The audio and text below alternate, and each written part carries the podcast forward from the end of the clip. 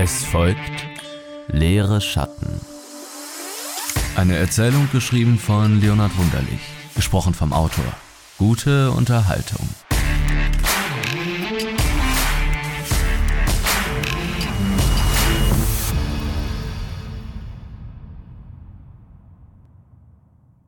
Die abendliche Sonne hinter Wolken stand tief über den altmodischen Dächern, ließ ihre Ziegel leuchten, noch röter scheinen, als sie ohnehin durch ihr Material beschaffen waren, und die Schatten der Häuser zogen sich lang und zäh über die breiten Straßen der Hauptstadt, wie ein von Speichel getränkter Kaugummi zwischen schickem Absatz der Abendgarderobe und warmem Asphalt.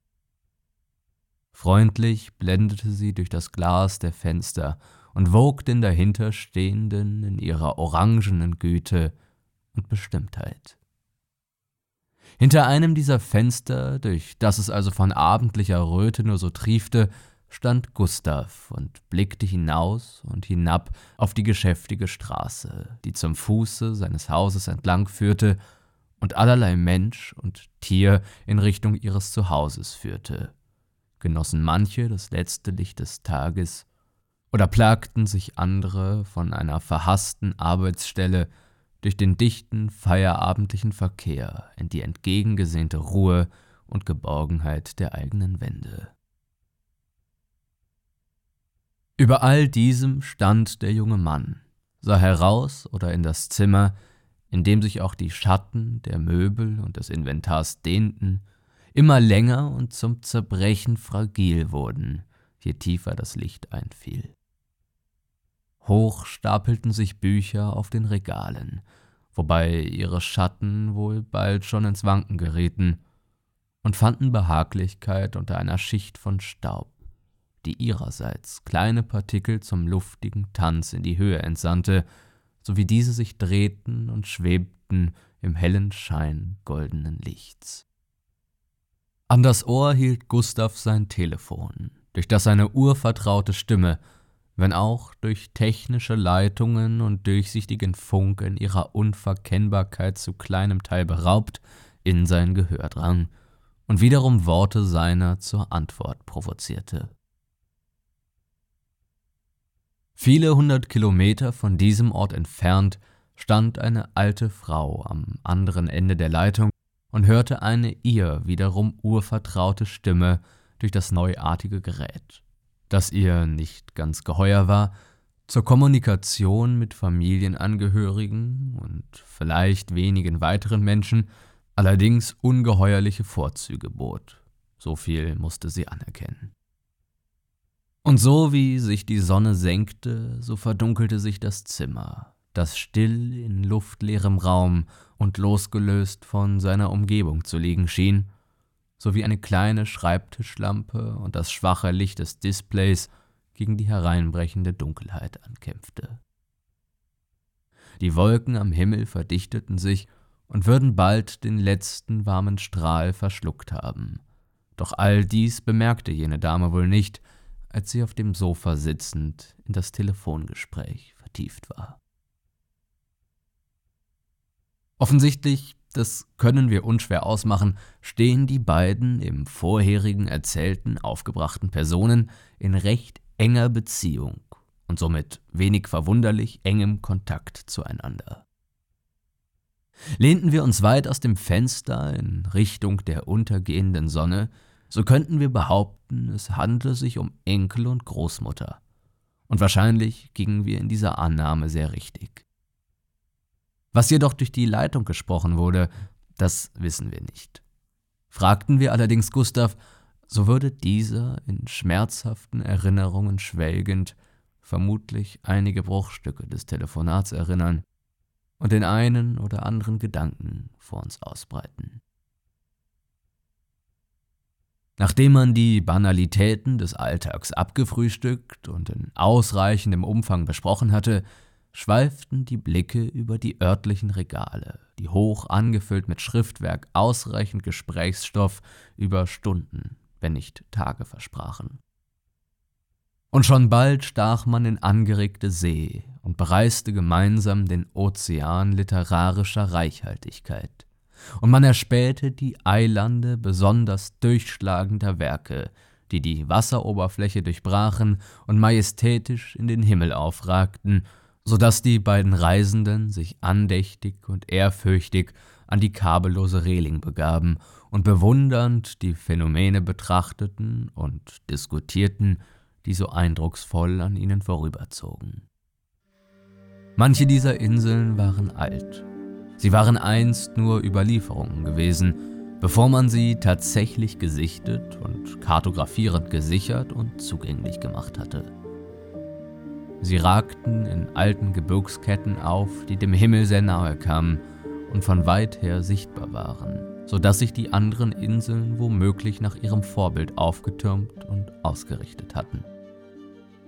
Andere, nicht ganz so alte, dadurch aber nicht weniger imposante Eilande waren mit tiefen Bombenkratern versehen, die von großen, ja kriegerischen Auseinandersetzungen zeugten, in denen sie hauptsächlicher Schauplatz gewesen waren, und sie waren so aber nur eine umso interessantere Erscheinung, die Blicke leicht auf sich zog und nach eingehender Betrachtung verlangte. Und andere wiederum schienen noch jung zu sein. Ihre feinen Sandstrände erhoben sich erst flach aus dem Wasser, und doch war es eine Wonne, sie zu betrachten, und auch auf ihnen ließ sich einiges entdecken, und auch sie luden zum Verweilen ein. So führte die Fahrt der Konversierenden über den weiten Ozean ohne Horizont und hindurch durch Gruppen von Inseln oder einzelnen imposanten Eilanden Zeit zerrann auf der weiten Reise, die sie unternahmen.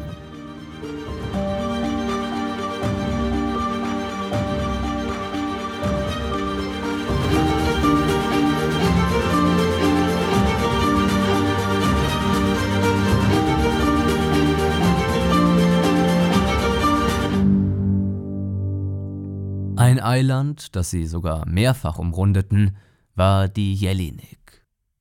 Verbrannte Strände und tiefe Einschlagskrater, an dessen Rändern so mancher Fleck noch glomm, zeugten von heftigen Kämpfen der jungen Vergangenheit, deren Nachhall noch bis in die Gegenwart zu vernehmen war, und doch ragten Gesteinsformationen auf in äußerster Schönheit und Erhabenheit, die die Spuren des Kampfes in ihre Schatten setzten. Auf den Karten war die Insel immer nur als die Jelinek verzeichnet. Die da, Dings da. Eine Sonderheit im literarischen Ozean, an deren Betrachtung sich offensichtlich Betrachtende und ihre Gemüter aufrieben. Wer aber einmal ihre Strände betrat, womöglich nie mehr zurückkehrte und nie mehr zurückkehren wollte oder in endzeitlichem Erbrechen krampfte und so weit wie irgend möglich in die Ferne flüchtete. Eine Ferne, die so reich an Schätzen und Attraktionen war, dass der Wandelnde wohl nie zu ihrer Erschöpfung gelangte, noch je ein Ende finden könnte. Überdies senkte sich die Nacht über die Erde, und in plötzlicher Erkenntnis, die vom Erstaunen und Wohlgefühl Wehmut begleitet war, verständigte man sich darauf, die Gespräche für dieses Mal dabei belassen zu wollen und sich zu nächtlicher Ruhe zu begeben. Und wenn doch noch lange ein letzter Satz Antwort in einem noch letzteren Satz fand und die Telefonleitung dem langen Austausch standhielt, so drängten doch der steigende Mond zur Beendigung. Und wenn doch noch eine vertraute Stimme Widerhall in der jeweils anderen Stimme fand, so verabschiedete man sich letztendlich doch und der Abschied fiel doch dieses Mal länger aus als sonst. Als Gustav schließlich den roten Hörer mit dem Daumen betätigte, stand er noch immer vor dem großen Fenster. Hinter dem Glas war es kalt geworden. Der Himmel hatte sich in Königsblau gefärbt und sich bis weit in die Galaxis ausgedehnt, die verwaschen und nur für den gewissenhaften Beobachter unscheinbar durch das Himmelszelt durchleuchtete. Unten auf der Straße waren keine Menschen mehr auszumachen. Nur gelegentlich fuhr noch ein Auto, als sei es seine merkwürdige Parodie auf den großstädtischen Verkehr des Tages über den Asphalt hinweg. Wer weiß wohin. Die gestapelten Bücher und Möbel des Raumes ließen im schmalen Mondlicht ihre Schatten bloß noch erahnen, als seien sie leere Hüllen, denen ihr Gegenständliches in Abwesenheit der Sonne entzogen worden sei und die bloß noch als die Idee ihrer ursprünglichen Gestalt im Raum zurückgeblieben waren. Die vertraute Stimme, die den jungen Mann über die vergangenen Stunden begleitet und erfreut hatte, hinterließ eine Leere in seinem Gehör, die sich in einer Stille manifestierte. Die Decke war seit Beginn des Telefongesprächs in die Höhe gerückt und eröffnete ungewohnten Raum über seiner gewohnten Welt, den er nicht zu füllen vermochte. Er begab sich an den Schreibtisch, öffnete einen Füllfederhalter und begann zu schreiben. Es mochten flüchtige Notizen seiner Gedanken sein, vielleicht ein Gedicht, eine kurze Erzählung oder sogar ein Brief. Wir wissen es nicht. Der schmale Lichtkegel der Schreibtischlampe ergoss sich grau auf dem Schreibpapier, das leer und unbeschrieben verblieb. Die Zeit dehnte sich ins Unermessliche, und die Erde hielt für einen flüchtigen Moment in ihrer Drehung inne. Von draußen über den grauen Dächern schaute die Melancholie durch das Fenster herein und auf den jungen Mann herab. Und wäre ein Mensch zu solch unmöglicher Zeit unter dem Fenster auf der unstraßenden Straße entlang gekommen, die durch das schwarze Licht der Straßenlaternen in Schatten getaucht wurde und deren Grenzen der Asphalt markierte, der sie umgab, und hätte dieser Mensch noch aufgeblickt und durch das Fenster geschaut, hätte durch die Dunkelheit des Zimmers den Raum einsehen können, und hätte er das Gesicht dort oben in den Blick nehmen können, so hätte er wohl beobachtet, wie warme Tränen die Wangen hinabliefen und das Papier tränten.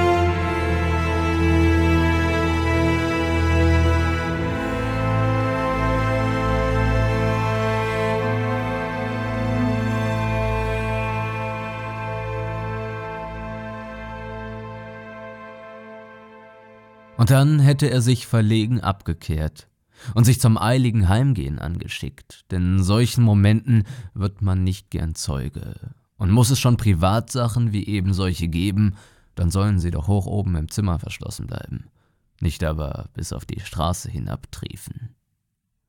Denn wenn der Mensch des Nachts nicht mehr an sich halten kann und die nächtliche Stille besudelt, so soll er doch wenigstens des Morgens wieder fidel und wohlauf sein um nicht auch noch seine Beiwohnenden in dunkle Strudel zu drängen. Mehr denn weniger als dies könnte man wohl von ihm erwarten. Doch oben im Haus wurde der nächtlichen Ruhe noch auf eine andere Weise Unterbrechung angetan, als nämlich das Telefon unruhig vibrierte und so auf einen eingehenden Anruf hinwies. Die Nummer der alten Dame wurde vom hellen Leuchten des Displays in die Dunkelheit geschrien.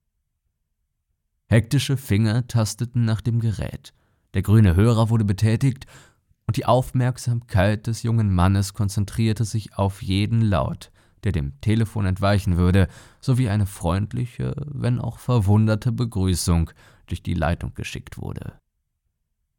Und so wie die freundlichen Worte durch die unsichtbare Verbindung hindurcheilten, in die Nacht hineinströmten und hunderte Kilometer reisen mochten, so verhallten sie irgendwo da draußen und unter der hohen Decke. Keine Erwiderung, Keine ebenso freundliche Begrüßung, vielleicht mit dem Hinweis und der Entschuldigung für die späte Störung versehen, man habe noch etwas vergessen vorhin zu sagen. Stattdessen nichts. Stille. Vielleicht nicht ganz. Die akustische Leere füllte ein leises technisches Summen der Leitung, die geöffnet, aber ungenutzt blieb. Nochmalige Worte wurden hindurchgeschickt, doch erfuhren abermals keine Reaktion. Die Sekundenanzeige des Displays manifestierte unaufhörlich das Andauern der Stille. Ein Ohr lauschte angestrengt in die Leitung hinein. Doch da war nichts. Kein Wort, kein Laut, nicht mal ein Geräusch eines Atems. Das Display des Handys war ausgeschaltet und jede Verbindung gekappt. Hörte man hinein, hörte man nichts. Da war nur eine Stille, eine Leere.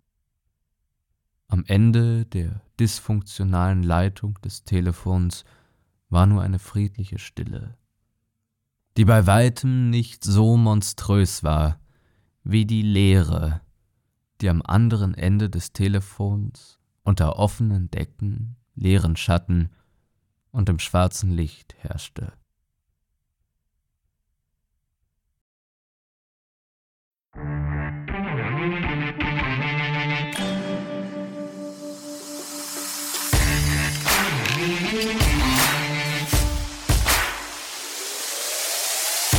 Sie hörten Leere Schatten.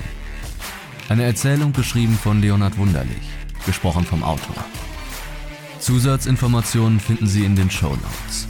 Sollte Ihnen das Gehörte gefallen haben und Sie haben nun Lust auf mehr, folgen Sie dem Podcast doch, um nichts mehr zu verpassen. Weitere Hintergründe finden Sie auf der Instagram-Seite dieser Show unter @toxiety-podcasts.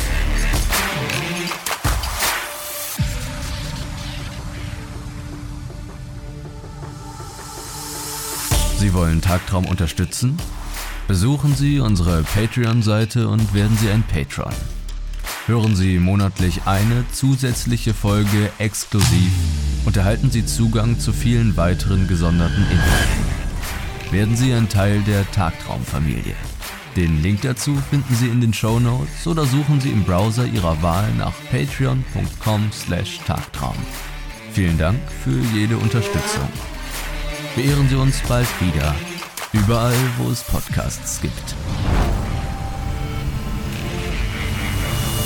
Sie haben Lust auf noch mehr Podcast? Der Podcast Talksiety ist ein Diskussionsformat mit dem Inhalt gesellschaftlicher Debatten, Streitfragen und Meinungen.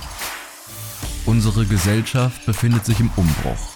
Eine Chance, sie zum Besseren zu verändern. Aber wie kann das geschehen? Was sind die gegenwärtigen Probleme, wie können wir diese lösen und was hält uns davon ab? Nicht selten kommt es bei diesen essentiellen Fragen zu Kontroversen und harten Konfrontationen. Toxiety ist auf der Streaming-Plattform Ihrer Wahl verfügbar.